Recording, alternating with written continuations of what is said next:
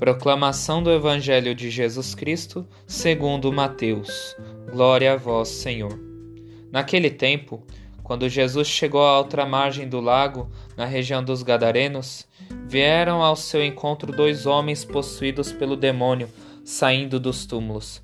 Eram tão violentos que ninguém podia passar por aquele caminho. Eles então gritaram: O que tens a ver conosco, filho de Deus? Tu viestes aqui para nos atormentar antes do tempo? Ora, a certa distância deles estava pastando uma grande manada de porcos.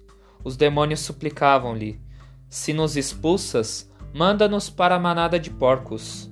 Jesus disse: Ide.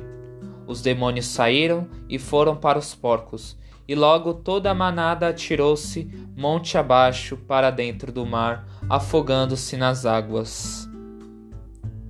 Os homens que guardavam os porcos fugiram, e indo até a cidade, contaram tudo, inclusive o caso dos possuídos pelo demônio.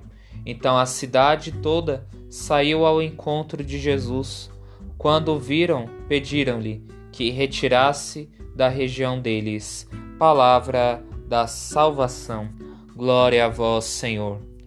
Caros irmãos e irmãs, a palavra de Deus hoje nos faz refletir que muitas vezes saciamos as nossas vontades carnais, deixando com que o maligno venha nos possuir. Porque a vontade do maligno é fazer com que satisfazemos os nossos desejos carnais para colocarmos Deus sempre em último lugar na nossa vida. Como se Deus fosse algo que não é essencial para a nossa vida. O maligno sempre está à disposição para levantar contra nós que somos filhos de Deus.